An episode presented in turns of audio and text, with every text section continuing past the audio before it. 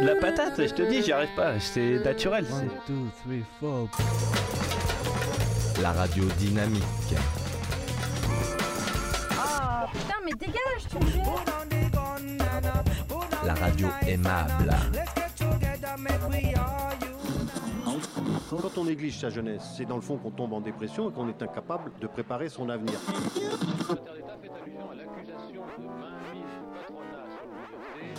Ça ne veut plus rien dire, lycéens. C'est des merdeux, des cons. Le jeune est tourné vers l'avenir. Mais aujourd'hui, l'avenir ne se tourne plus vers le jeune. Univox, le rendez-vous du monde étudiant sur Radio Campus. Salut à toutes et à tous, ravi de vous retrouver pour ce nouvel Univox depuis les studios de Radio Campus Angers. Cette semaine, au programme, on vous présente le mois du genre porté par l'Université d'Angers. Pendant un mois, table ronde, conférences, projections et ateliers. La thématique choisie cette année, l'écoféminisme. Univox. Pour en parler avec nous, Jeanne Burgard-Gouta, l'agrégée de philosophie, une interview réalisée par Alice Breton à l'occasion d'un plateau radio au cœur du mois du genre. Jeanne Burgard-Goutal, bonjour, bienvenue sur ce plateau. Bonjour. Alors comme l'a dit euh, Hugo, vous êtes agrégée de philosophie et spécialiste de l'écoféminisme. C'est votre thème d'étude euh, depuis près de dix ans maintenant. Vous avez publié euh, à ce propos un, un essai en 2020 aux éditions L'échappée, être écoféministe, théorie et pratique. Alors ce mouvement est défini comme un mouvement estimant euh, que l'oppression des femmes et la su- surexploitation de la nature par les hommes sont liées. Est-ce que vous pouvez nous préciser un petit peu cette idée? Comment est-ce que certaines fé- féministes euh, sont-elles arrivées à ce rapprochement entre femmes et nature? Alors, moi, j'ai pas fait d'études d'histoire, mais de philo, et du coup, je vais mettre en place mes bons réflexes de prof de philo et contester euh, les termes de la question. Euh, L'écoféminisme ne euh, parle pas de- d'oppression des femmes et de la nature par les hommes. La question, c'est l'oppression par un système qu'elles appellent le capitalisme patriarcal. Euh, mais il n'y a pas du tout l'idée d'incriminer les hommes. Et en fait, ça, c'est un contresens qui est très souvent répandu et qui nuit à l'écoféminisme, qui est une simplification qui ne correspond pas au texte euh, et qui n'est pas tenable, en fait. Si on se met à attaquer des catégories d'individus, déjà, c'est inaudible, c'est politiquement contre-productif, et en plus, c'est une analyse qui est fausse. Euh, c'est pas comme ça que les choses fonctionnent. Donc, ce qui les a intéressés, c'est une analyse structurelle de comment se sont articulés en un seul et même système oppressif le capitalisme et le patriarcat euh, et aussi le colonialisme euh, au cours de la construction de la, de la modernité et du, du système monde moderne. Euh, et euh, pour continuer à être vraiment chiante, euh, à la fin de votre question, mais en fait, c'est parce que c'est des contresens qui reviennent très souvent. C'est pour ça que je me permets de, de insister euh, lourdement. Les écoféministes ne rapprochent pas femme et nature.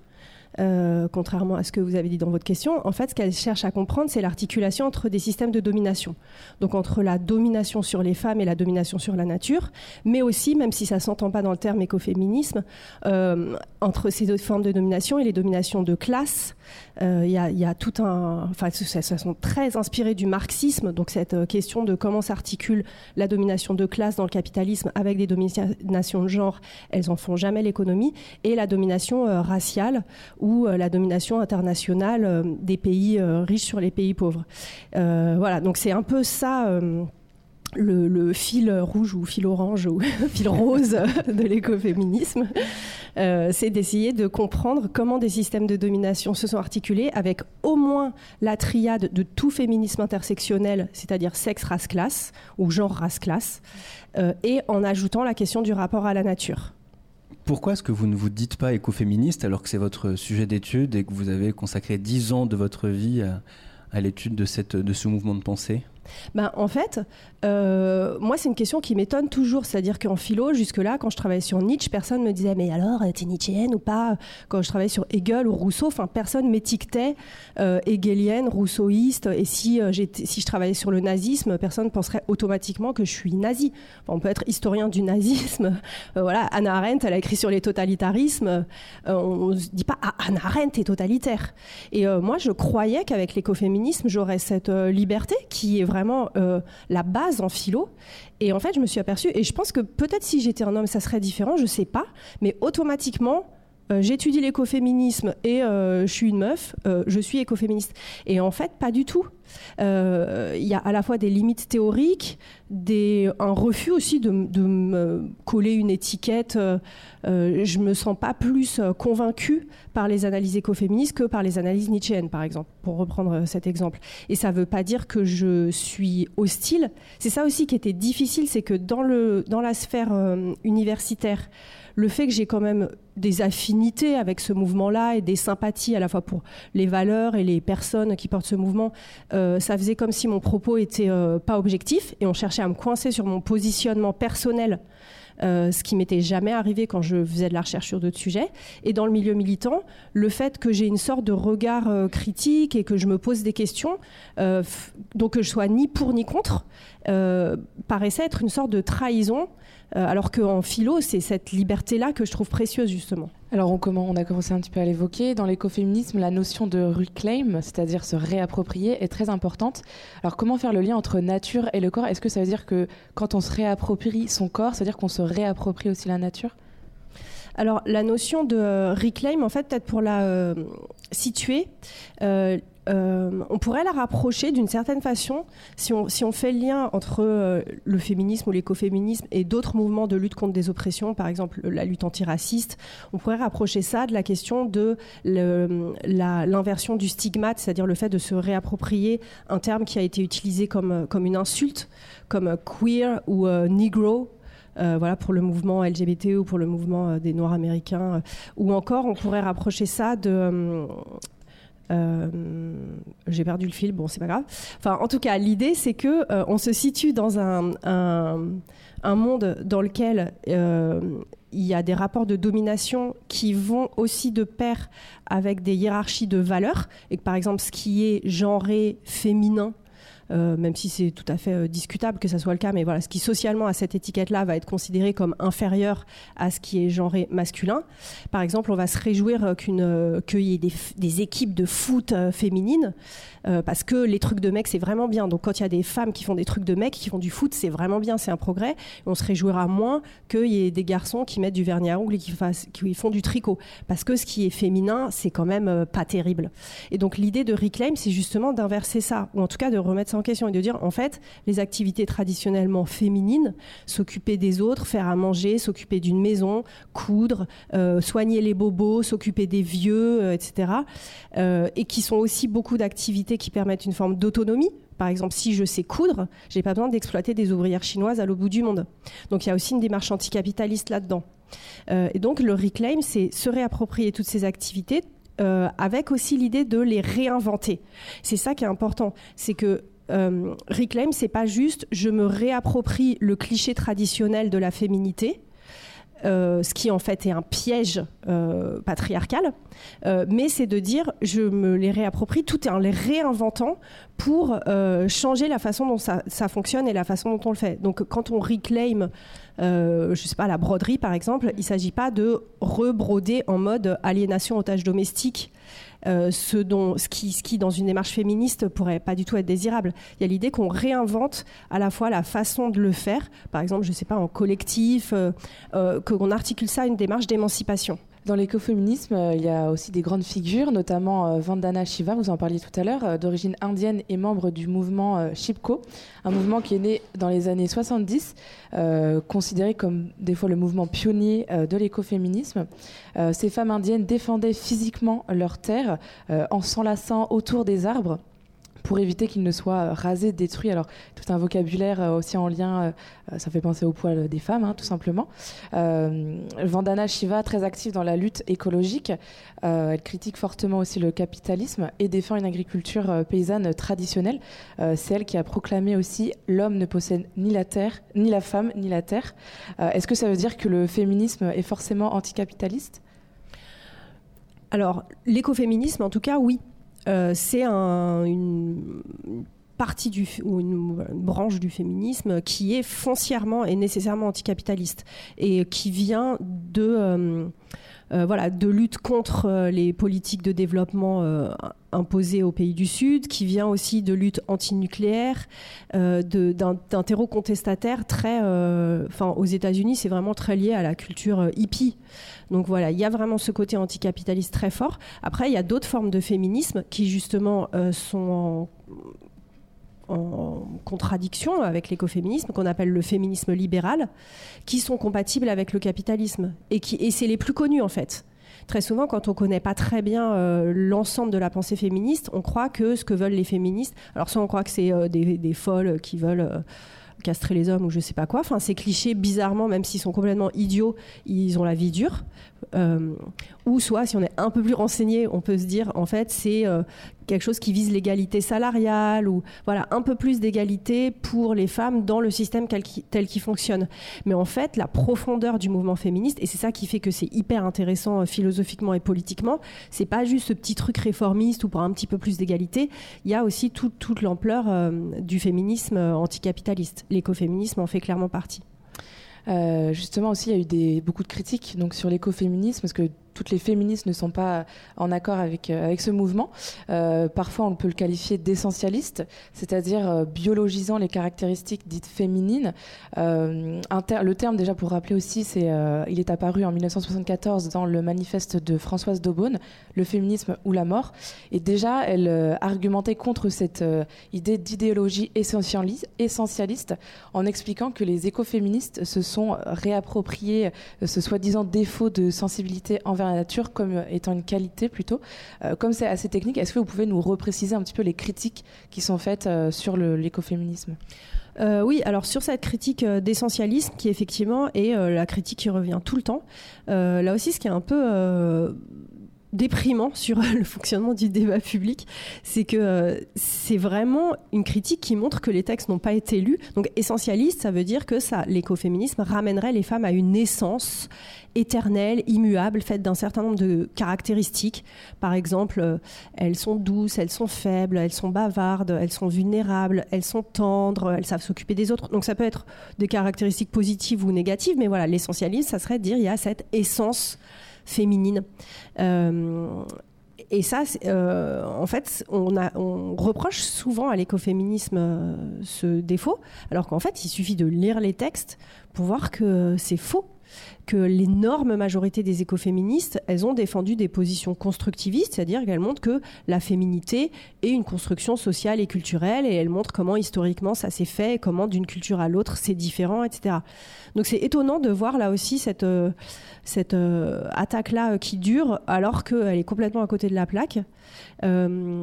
Une autre attaque qui est très euh, récurrente, en particulier en France, c'est autour de la spiritualité euh, que qu'on évoquait tout à l'heure. c'est vrai qu'il y a toute une part de l'écoféminisme, en particulier américain. et aussi indien chez Vandana Shiva, elle, ça la dérange pas du tout de parler de la Shakti, voilà, d'utiliser des concepts liés aux mythologies ou aux spiritualités indiennes. Euh, et, euh, aux États-Unis, chez Starhawk, par exemple, elle parle de la déesse, elle fait des rituels pour euh, célébrer les solstices, les équinoxes, etc. Et en fait, il y a vraiment une démarche qui, si on fait l'effort de s'y intéresser, euh, est vraiment complexe et pertinente, mais souvent c'est utilisé pour dire ouais ok bon c'est un truc folklorique ou euh, c'est un peu farfelu euh, et ça permet d'expédier cette question sans vraiment se pencher sur la question. Alors qu'il y a quand même beaucoup d'autres mouvements écologistes aujourd'hui qui parlent d'éco-spiritualité ou qui disent qu'on peut pas transformer profondément le rapport à la nature sans avoir un rapport à la nature en tant que plus grand que soi. Euh, et elles, elles essayent justement de jouer ces spiritualités de la terre-mère contre la spiritualité de, Dieu le Père. Mais là aussi, c'est une démarche qui euh, est souvent. Euh, enfin, on a l'impression que les gens n'ont pas envie vraiment de creuser et de s'intéresser, mais plutôt de critiquer immédiatement sans même comprendre de quoi il s'agit. Univox, le rendez-vous du monde étudiant sur Radio Campus. Le mois du genre a été également l'occasion pour l'Université d'Angers d'annoncer la création du premier musée des féminismes de France. Christine Barr, enseignante-chercheuse, membre de l'Association pour la préfiguration d'un musée des féminismes et autrice du livre à succès Une histoire politique du pantalon, nous présente ce musée qui ouvrira ses portes à l'horizon 2027. Univox. Univox. Christine Barr, bonsoir. Bonsoir. À Angers, c'est euh, le plus gros fonds d'archives du féminisme de, France. Est-ce que ce musée, c'est l'occasion aussi de mettre en valeur ce qui existe déjà ou bien l'idée, c'est d'amener aussi des œuvres qui viennent de l'extérieur? Alors on va avoir les deux, on va valoriser les 80 fonds d'archives de militantes et d'associations féministes qu'on a déjà à Angers. On en a quatre ou cinq de plus chaque année Donc, euh, au moment de la création du musée, on aura une centaine de, fonds d'archives féministes. Mais pour réaliser des expositions, on va faire venir d'autres structures d'ailleurs, euh, d'autres musées, de bibliothèques, euh, des, œuvres, des documents qu'on aura besoin d'exposer. et puis, on, on a aussi l'ambition de collecte. Euh, parce qu'on envisage un musée avec une participation de, diverses personnes euh, intéressées, des collectes de photos sur les collages féministes, euh, des collectes de, de, badges ou de t-shirts ou de banderoles, des objets, puisque dans un musée on montre des objets authentiques. Euh, donc ça nous paraît euh, très important aussi qu'on documente mieux le féminisme contemporain, enfin disons des 25 dernières années, qu'on appelle le féminisme de la troisième vague. Et là, ça demande la participation de, bah, de beaucoup de monde en fait, hein, de personnes par exemple qui aiment prendre des photos et qui vont nous envoyer une photo de, des collages féministes dans telle ou telle ville de France. Euh, voilà, avec Tout ce qui existe sur les réseaux sociaux fait partie de, de, cet outil de, pour documenter cette histoire du féminisme, de cette troisième vague du féminisme?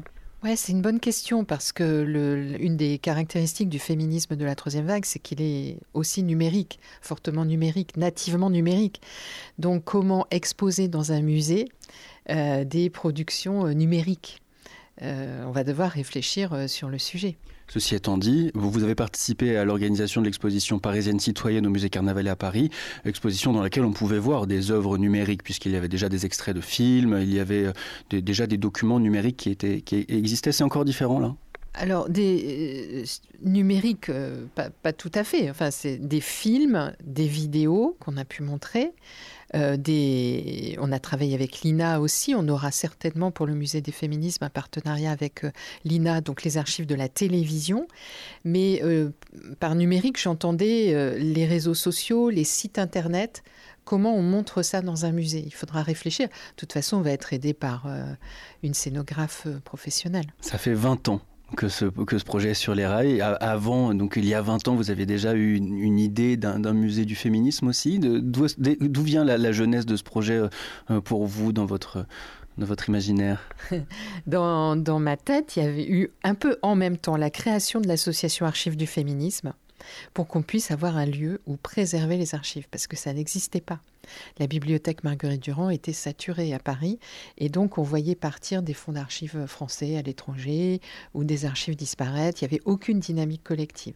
Donc euh, on a structuré ça, on a créé un nouveau lieu d'accueil à la BU de Belleveille, à Angers. Alors il y a eu des discussions, il y en a qui auraient préféré Paris. bon, bref, c'était à Angers que ça a été possible en tout cas, ce qui est génial pour moi en tant qu'angevine. et puis aussi parce que ça fonctionne très bien et que c'est dans l'intérêt collectif. Euh, voilà. Et, au moment où on a créé cette association, on a tout de suite pensé euh, transmission. Il n'y avait pas de lieu pour les archives, mais il n'y avait pas non plus de musée en France sur euh, l'histoire des femmes. Donc à l'époque, on pensait un musée sur l'histoire des femmes en général toujours dans l'idée de transmettre les acquis de la recherche à tous les publics et d'une manière vivante, euh, avec des visites de classe, euh, euh, et puis en créant le contact direct avec des œuvres authentiques. C'est quand même ça l'émotion qu'on ressent dans les musées, parce que les livres, les conférences, c'est la médiation, mais quand on est directement face à l'archive ou face à un tableau, on ressent quelque chose d'assez fort. Et donc, moi, je, rêvais de ça pour le féminisme. Donc, on a, ça a été, j'ai travaillé un an complet sur le projet, mais euh, avec un, en créant, il y avait un collectif. Mais malheureusement, la ville de Paris, après avoir accepté le projet, euh, euh, n'y a pas donné suite et sans explication. Donc c'est à, la suite de cet échec qu'on a rebondi avec la création de Muséa, un musée virtuel sur l'histoire des femmes et du genre, qui a été inauguré en 2004 et qui existe encore. C'est une production de l'Université d'Angers. Vous avez euh, lancé un appel à participation, à financement, 21 000 euros qui ont été collectés euh, pour euh, une œuvre, Maria Vérone à la tribune. Ça a eu un écho dans la presse nationale, il y a eu des pêches AFP, un article dans Le Monde, vous avez été contacté par différents médias. C'est important pour vous aussi d'acquérir ces, ces œuvres qui font que le, qui illustrent le fait que le féminisme existe depuis des siècles. Oui, alors là, c'est un tableau de 1910 qui montre un meeting pour le droit de vote des femmes à, Paris. Et euh, on a réalisé que c'était le, seul tableau, en fait. Représentant, enfin illustrant l'histoire du féminisme à cette époque, parce qu'on a des caricatures, ça beaucoup, des dessins, des photos, mais un tableau de facture classique par un peintre académique, euh, huile sur toile, on n'avait pas, c'est le seul.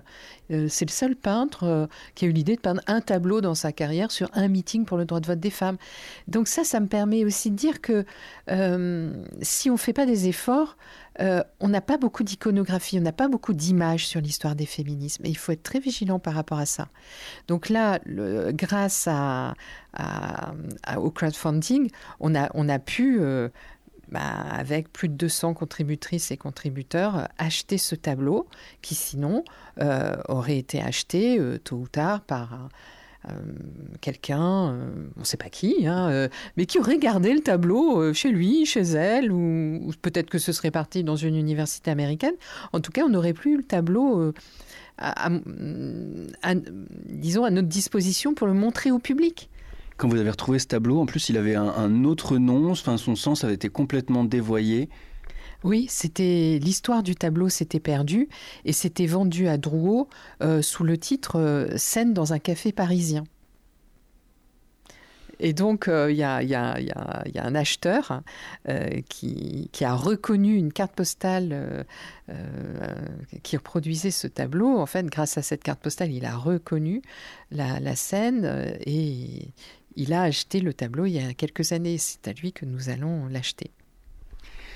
Ce musée des féminismes, c'est le seul musée qui va traiter de l'histoire des féminismes en France. Par contre, à l'international, la situation est quelque peu différente. Il en existe euh, plusieurs. Euh, pourquoi est-ce que la France avait tant de retard? Alors ça, c'est une question qu'on nous pose souvent. Et je crois que c'est pas facile, facile de répondre. Euh, déjà un désintérêt des, des pouvoirs publics. Hein. J'ai donné l'exemple de la ville de Paris qui a dit oui puis qui n'a plus rien fait. Euh, donc si ça ne s'impose pas plus au niveau des pouvoirs publics, c'est peut-être parce qu'il y a une forme d'antiféminisme larvé, d'indifférence. Euh, dans les milieux intellectuels, dans les milieux politiques. Euh, il y a des pays où le féminisme est beaucoup plus fort. Hein. C'est pas ça, c'est pas un scoop. La France n'a jamais été à la pointe du combat féministe. Euh, ce sont les États-Unis, euh, l'Angleterre avec les suffragettes, enfin, depuis longtemps, les pays de l'Europe du Nord. Donc bon, là, il y, a cette forme d'antiféminisme. Je pense que en France aussi, on a tendance à beaucoup se reposer sur l'État, à beaucoup attendre de l'État dans un pays extrêmement centralisé. Mais euh, dans les pays justement où il, existe, où il existe des musées de femmes, c'est pas l'État c'est pas l'État, c'est des initiatives militantes, euh, euh, régionales. Euh, par exemple, en Allemagne, où il y a une autre organisation fédérale, eh bien, c'est vraiment dans, au niveau des lenders et puis souvent des associations, en fait, tout simplement.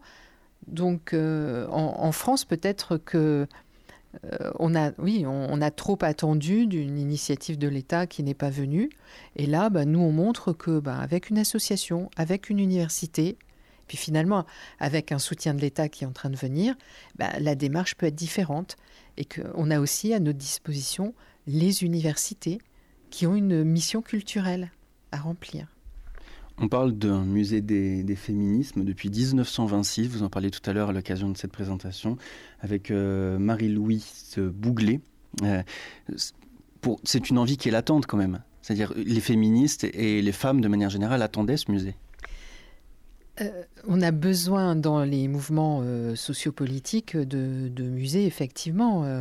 Il y a par exemple un musée de l'immigration qui a fini par voir le jour après une genèse très compliquée.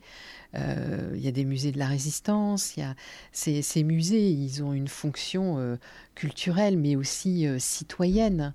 il y a des valeurs qui passent à, travers ces musées, une mémoire collective aussi.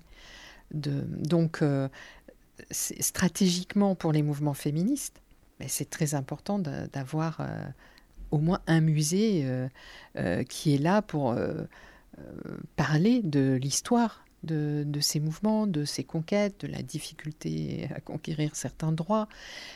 ça fait partie aussi de notre éducation, de, la citoyenneté, de donner avoir euh, ces, luttes-là.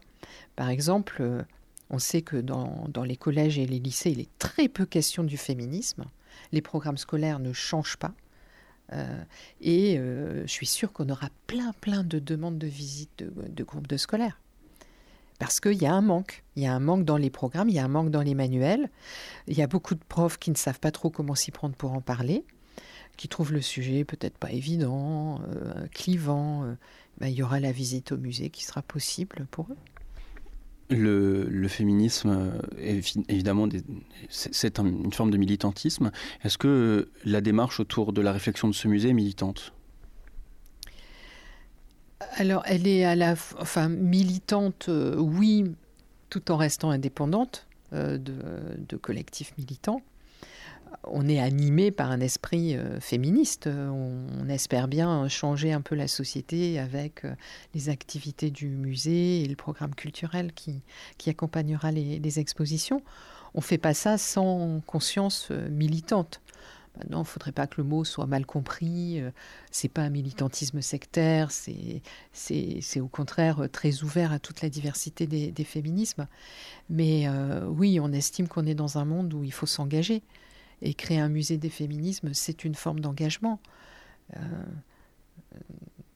on va dans le mur si, on ne montre pas aussi qu'il est nécessaire de s'engager pour le bien commun, pour le progrès social, pour une éducation euh, qui soit davantage inclusive, euh, avec plus de mixité. Voilà, tous ces enjeux-là, on en est très conscient. Donc c'est militant, sans sectarisme, sans intolérance, et euh, c'est aussi scientifique, parce que ben, il faut être capable aussi de le faire. Euh, et dans la FEMUSE, on a une complémentarité de différents savoir-faire. Hein. Euh, conservatrice de musée, par exemple, euh, historienne, magistrate. Dernière question, l'inauguration euh, du musée 2027 euh, à l'occasion de la fin des travaux de la bibliothèque universitaire de Belleveille. Euh, D'ici là, au 1er septembre 2024, il y aura une première exposition temporaire, celle-là, euh, dont vous avez révélé euh, euh, tout à l'heure la thématique. Les femmes sont dans la rue. Oui, donc on aura jusqu'en 2027 euh, deux, deux, expositions temporaires. Après, on gardera un fonctionnement d'exposition temporaire, une par an. Donc la, la, première expo, Les femmes sont dans la rue, sera réalisée par euh, Ludivine Bantini. Et ça nous a semblé être un thème assez large, euh, populaire, les usages de la rue. En France, il y a beaucoup à dire. Euh, ça n'a pas été si facile pour les féministes hein, d'accéder au droit de manifester dans la rue. C'était plutôt un répertoire d'action masculin.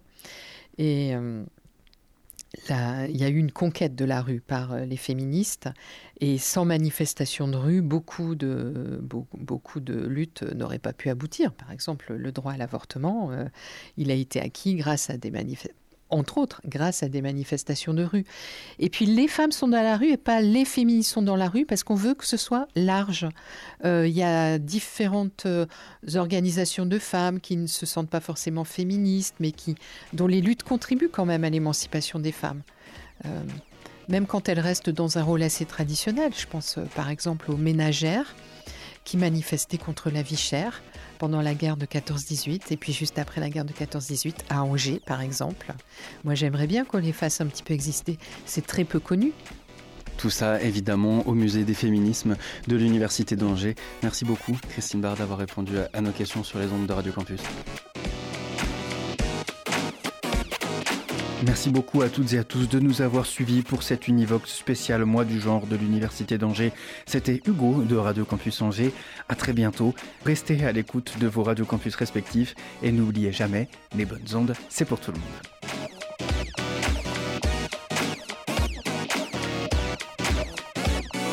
Univox. Univox.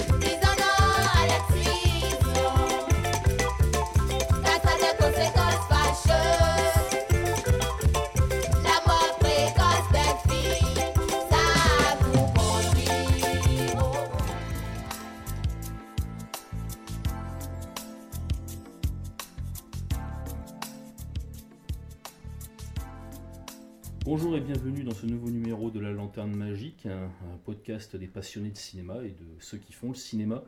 Et aujourd'hui, euh, avec mon nouvel invité, nous allons parler un petit peu d'un lieu emblématique pour la ville d'Orléans, le cinéma Les Carmes. bonjour. bonjour. Est-ce que vous pouvez vous présenter euh Alors, je suis Michel Ferry, je suis gérant du cinéma Les Carmes depuis 2013. Euh, c'est un cinéma qu'on a repris avec une partie de l'équipe d'alors.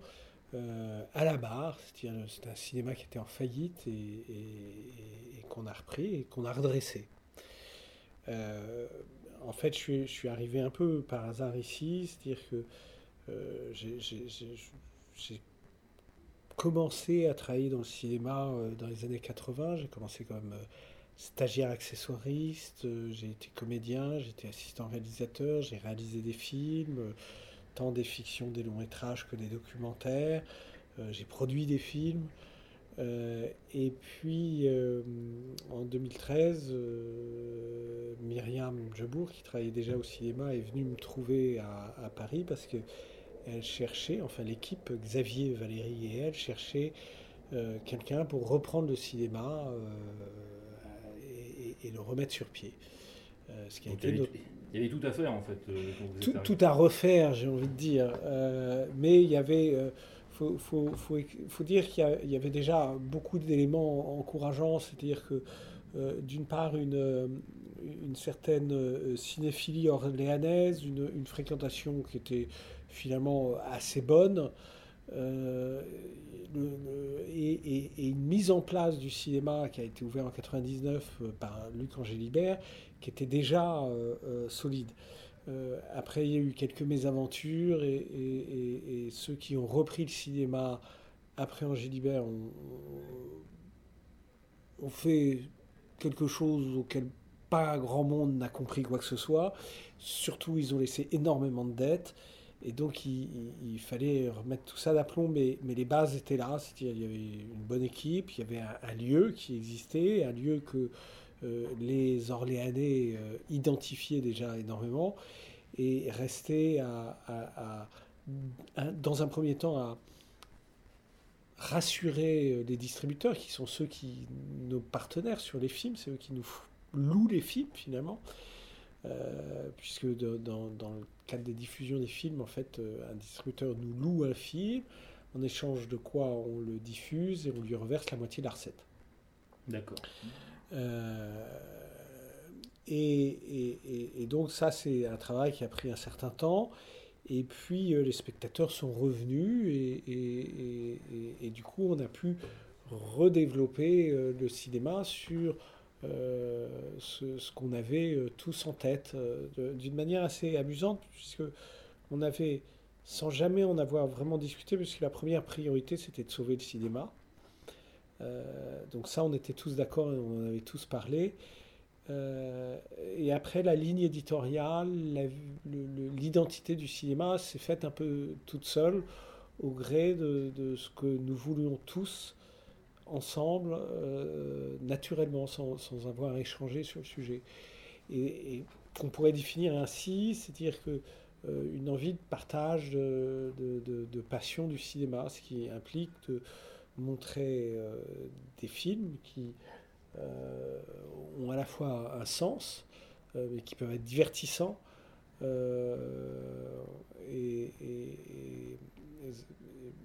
Délivrer un message. délivrer un message ou pas d'ailleurs, c'est-à-dire que c'est-à-dire que c'est c'est comme des passeurs, on est, on est comme des, passeurs de films, de messages, je ne sais pas, parce que ça voudrait dire que tous les films ont un message, et peut-être qu'ils ont tous un message, quelquefois ce message est caché, quelquefois il est appuyé, euh, il peut être politique, il peut être amoureux, il peut être euh, humoristique.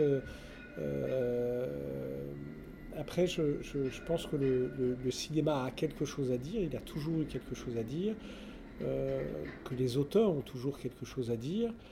Euh, on n'est pas dans la logique euh, blockbuster, euh, commercial, comme on peut le voir dans les multiplex pâtés par exemple. Non, c'est-à-dire que après, il faut, quand même reconnaître que les, blockbusters, les, les, films très commerciaux contribuent à l'économie générale du cinéma, puisqu'on est dans le cinéma de manière générale, c'est une des particularités de ce milieu, dans un dans une forme de mutualisation. Et donc les, énormes profits euh, et les énormes recettes euh, générées par euh, les films américains notamment ont l'avantage de générer une taxe sur chaque billet qui est redistribuée qu'aux films français ou aux cinématographies soutenues par le cinéma français. Alors, je ne vais pas rentrer dans le détail maintenant, mais ça permet à des films kazakhs, du cinéma du monde, comme on dit, euh, palestiniens, israéliens, euh, tunisiens, euh, enfin de beaucoup de nationalités d'exister dans des cinématographies minoritaires, on va dire. C'est un, c'est un domaine, c'est un modèle dont on est très fier d'ailleurs. Absolument. mais il est actuellement remis en cause, voire parce qu'il est en péril, d'après ce que j'ai cru comprendre. Hein. Alors, il faut, faut, faut, garder en tête qu'on est dans un milieu qui aime bien être alarmiste on a le goût du spectacle, c'est normal, ça va avec. Euh, le, le, ce, qui, ce, qui est, ce, qui est, ce qui a été difficile, on a été fermé pendant plus d'un an. À cause de la pandémie. À cause de la pandémie et pour des raisons qui continuent de nous échapper parce qu'on n'était pas. Il euh, n'y a, a, pas plus de risque de contamination dans les salles de cinéma ou dans les musées, ou, euh, ou, dans les théâtres, que dans bien d'autres lieux. Hein. Je, suis même tenté de dire qu'il y avait moins de risques de contamination dans un cinéma que dans certains supermarchés ou dans le métro. À partir du moment où il y avait une psychose, malheureusement, le mal était fait. C'était, oui, euh... mais c'est pas la psychose qui, qui, qui, qui a fait qu'on a fermé. C'était une décision gouvernementale euh, dont on peut s'interroger sur le fait qu'elle ait duré si longtemps, surtout la seconde fermeture. La, première fermeture pouvait mieux s'expliquer? La seconde fermeture, la durée de la seconde fermeture nous paraît euh, encore très difficile à comprendre. La reprise a été très dure parce que, en fait, paradoxalement, la fermeture a créé une psychose. Ah, je vois. C'est-à-dire que, à force de dire faut garder les cinémas, les théâtres, les lieux de culture fermés parce qu'ils sont potentiellement dangereux. Quand on rouvre, les gens se disent ah, c'est peut-être dangereux. voilà, donc je, pense que ça a été contre-productif. La, reprise a été difficile euh, parce qu'on est sur un, un, commerce aussi, mm-hmm. euh, un commerce culturel certes, mais un commerce, et, qui correspond à une, offre et une demande. Euh, et euh, c'est toujours difficile de retrouver l'adéquation euh, des deux. Et, puis, bon, ça finit par se remettre en place. Euh, les Américains qui ont une, importance économique grande, hein, puisque finalement, traditionnellement, les, entrées des films américains sont de 45 à 50% des entrées annuelles françaises. Donc, les 10,72% de taxes qui sont prélevées sur le billet, ben, c'est énormément. Si on imagine que en, 2019, on a fait 219 millions, 220 millions d'entrées, multiplié par un prix moyen à 6 euros. 10% euh, de ça, ça représente beaucoup d'argent qui est redistribué au secteur, c'est énormément. Euh, donc, euh, ça a été difficile, c'est en train de, de, retrouver une, marques, une certaine normalité. Moi, je, suis pas. Je pense que les habitudes ont changé, on le, on le voit. Euh, après, on évolue, on suit le mouvement, euh, c'est la vie.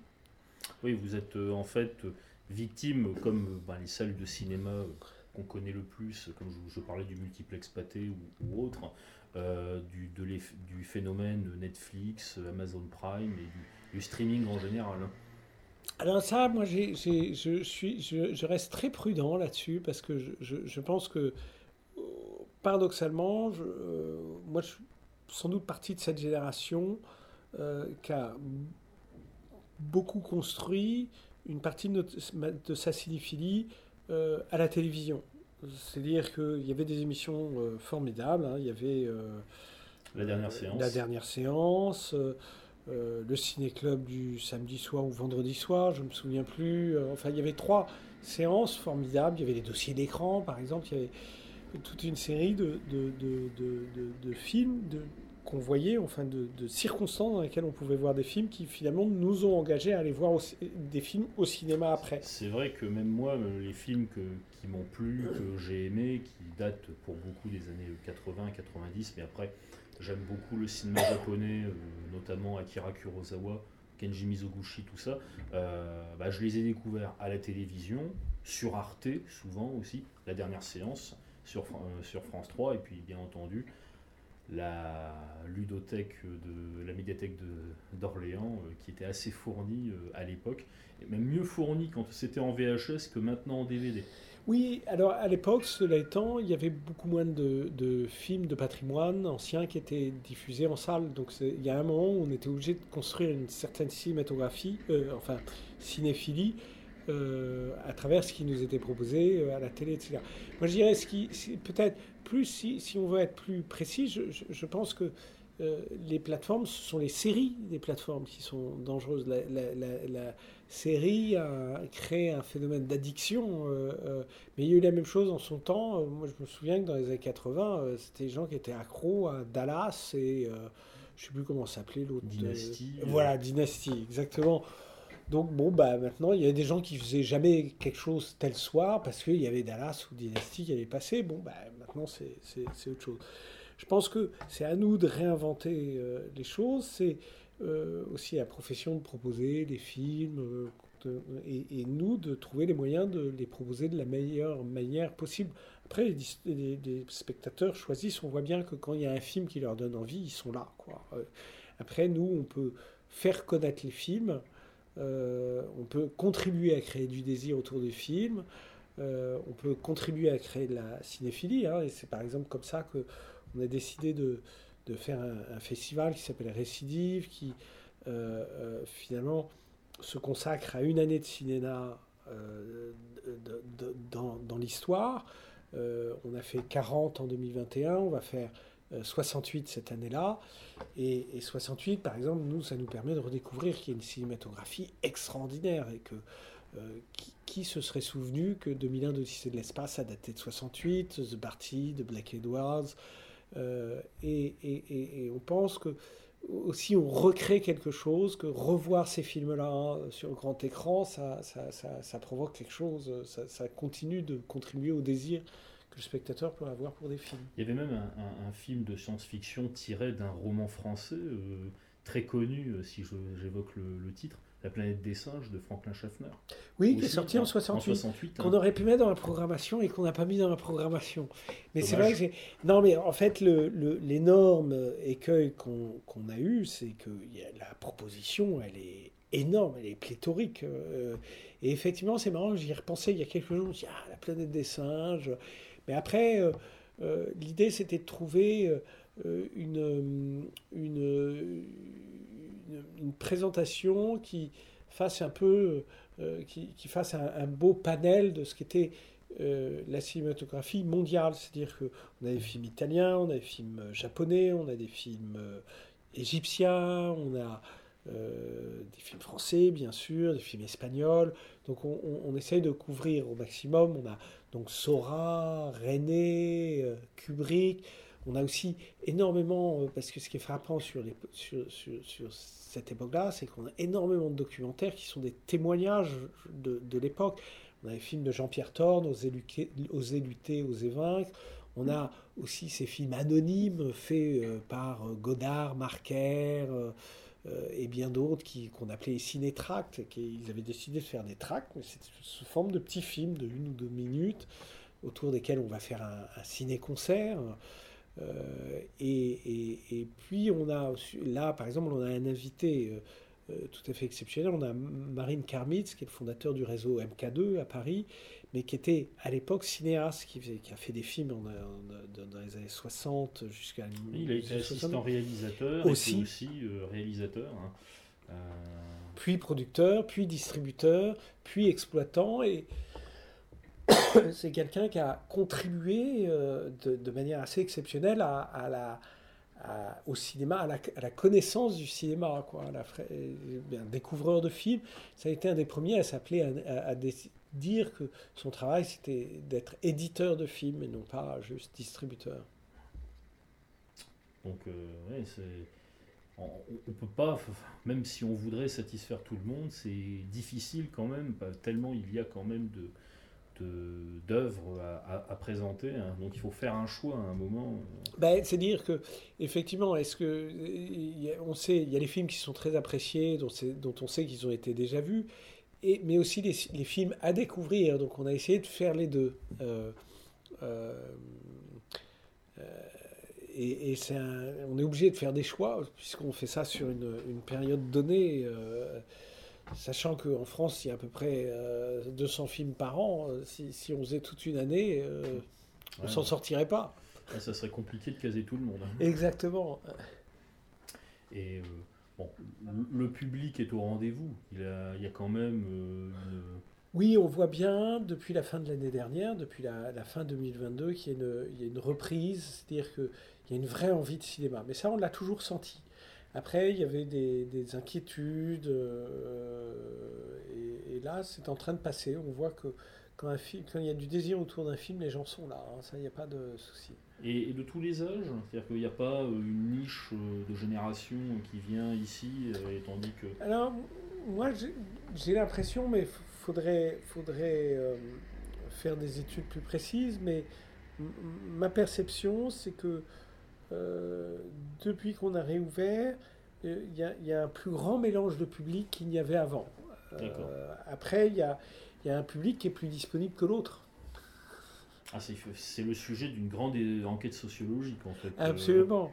Mais après, oui, il ne faut pas, faut pas se leurrer. C'est dire que qui est disponible, combien de personnes, quelle typologie publique est disponible en milieu de journée pour aller au cinéma.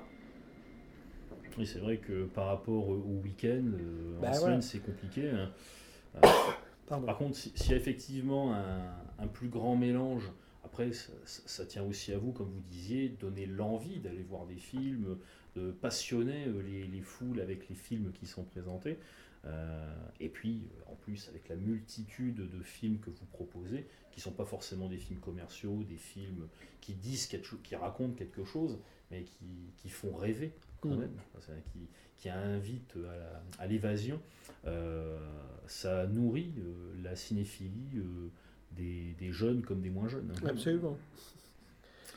Mais et, ça, c'est la partie du travail qui est amusante. Si, le travail, c'est juste de, mettre les films à l'affiche et puis de les montrer, euh, bon, d'accord, mais c'est quand même beaucoup plus amusant de trouver un moyen d'aller chercher euh, les spectateurs, de se dire, bah tiens, euh, comment est-ce que je fais, que, quelle catégorie de personnes, comment est-ce que je l'atteins, comment est-ce que je le provoque.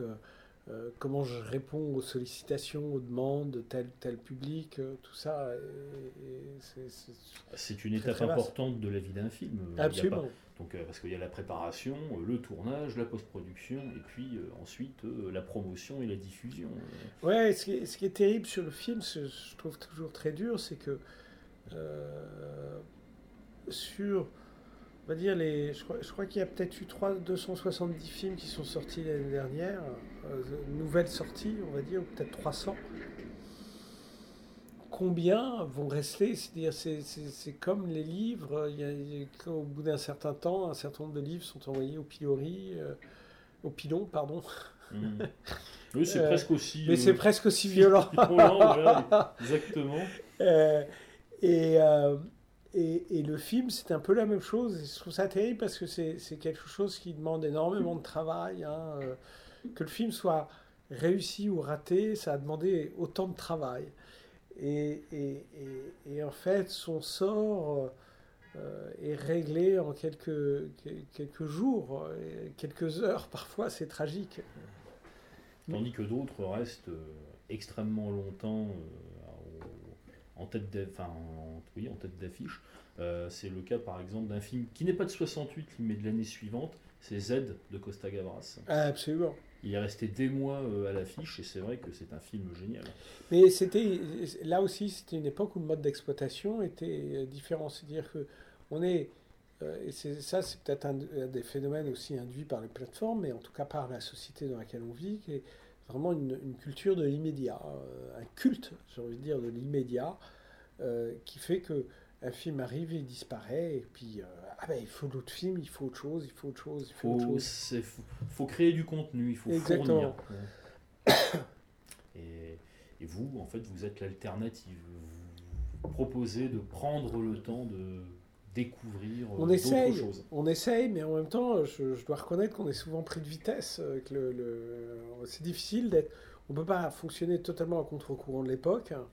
Et en même temps, c'est bien de mettre le frein et de, de prendre le temps de se, se poser. euh, mais après, les, les contraintes économiques autour des films fait- font aussi que euh, c'est très difficile. On a beaucoup de mal à convaincre les distributeurs de, de présenter les films différemment. euh. Oui. Oui, parce qu'eux réagissent à une, aux considérations économiques. Oui, mais, mais pas forcément rationnel. euh, C'est-à-dire que chaque salle a ses spécificités. euh, les spectateurs ont leurs envies euh, différentes. Moi, je vois bien que certains films, je peux les sortir à une séance par jour et ils vont faire plus qu'un autre film à deux séances par jour, voire à plus.